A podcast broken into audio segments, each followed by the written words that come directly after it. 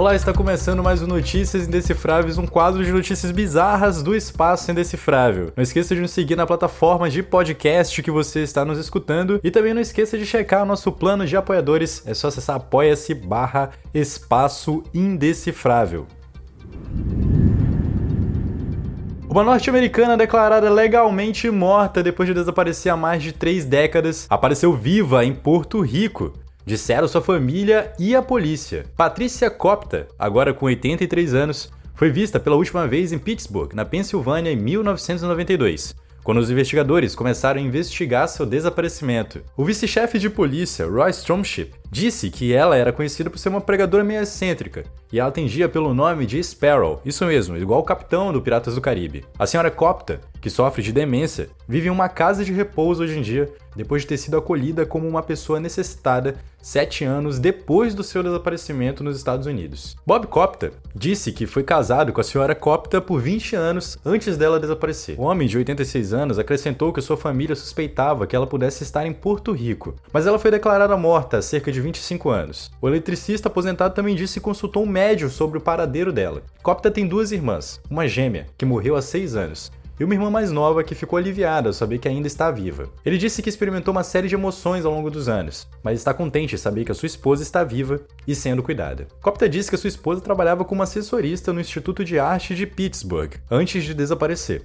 Antes do acontecimento, os médicos americanos e uma unidade de saúde mental diagnosticaram Copta com delírios de grandeza e disseram que ela tinha sinais de esquizofrenia. Mas a senhora Copta foi liberada para a instalação e continuou pregando até desaparecer. O chefe de polícia acredita que Copta fugiu do país porque estava preocupada em ser internada. Acredita-se que ela tenha vagado regularmente pelas cidades de Laranjito, Corojal e Tal Alta, no norte de Porto Rico, localizadas a sudeste da capital San Juan, durante seu tempo na ilha.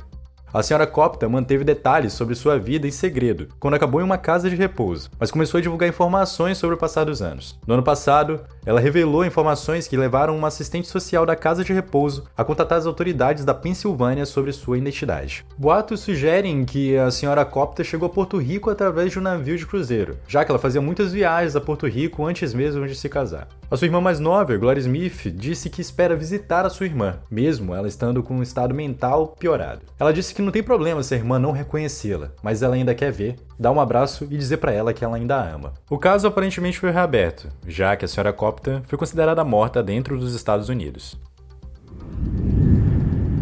presidente mexicano Andrés Manuel López Obrador compartilhou uma foto de um alux mitológico da floresta nas redes sociais. O presidente compartilhou a estranha foto no Twitter, alegando que era um alux, um pequeno elfo do folclore maia. Segundo informações, foi tirada no projeto de Trem Maia. O presidente Andrés Manuel López Obrador parecia sério quando postou a foto no Twitter no domingo, que já acumulou mais de 7 milhões de visualizações. Obrador escreveu, aspas, Compartilho duas fotos de nossa supervisão das obras do Trem Maia, uma tirada por um engenheiro há três dias, aparentemente de um Alux. Fecha aspas. A foto, tirada à noite, é de uma criatura não identificada no topo de uma árvore com olhos e cabelos brancos. Segundo a crença tradicional maia, os Aluxes são seres pequenos e travessos semelhantes aos elfos que vivem em florestas e campos. Eles são espíritos complicados e dizem que pregam peças nas pessoas e escondem suas coisas. Algumas pessoas deixam pequenas ofertas para apaziguá-los. O presidente ainda acrescentou seu Twitter com a seguinte mensagem: A segunda foto é de uma esplêndida escultura pré-hispânica em El Balan. Tudo é místico. Fecha aspas. O presidente expressou seu respeito pelas culturas e crenças indígenas por um tempo. Engenheiros e trabalhadores estão na península de Yucatán construindo um trem turístico que o presidente prometeu operar até final de 2023.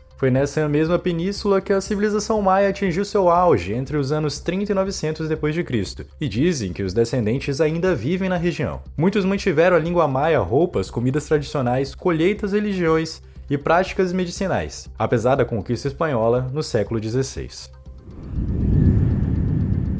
câmara de 4.500 anos descoberta dentro da Grande Pirâmide do Egito. A câmara recém-descoberta está na Pirâmide de Khufu, uma das três estruturas que compõem a sétima maravilha do mundo. Os arqueólogos ainda não determinaram para que a câmara era usada. O corredor medindo mais ou menos 30 pés de comprimento, que é mais ou menos uns 9 metros, e mais 6 pés de largura, foi descoberto perto da entrada principal de uma das três pirâmides de Gizé. O projeto Scan Pyramids usou equipamentos de alta tecnologia para desenterrar a câmara localizada ao lado norte da pirâmide Khufu. Os arqueólogos estão intrigados com a função da câmara, que não pode ser acessada de fora da pirâmide. O projeto está em andamento desde 2015 e na quinta-feira houve uma cerimônia de inauguração com a presença de grandes cientistas. O professor de testes não destrutivos, Christian Gross, disse que várias técnicas de varredura foram implantadas para localizar a câmara, incluindo medições de ultrassom e radares de penetração no solo. Os cientistas detectaram o corredor usando radiografia avançada e, em seguida, coletaram imagens dele alimentando um endoscópio minúsculo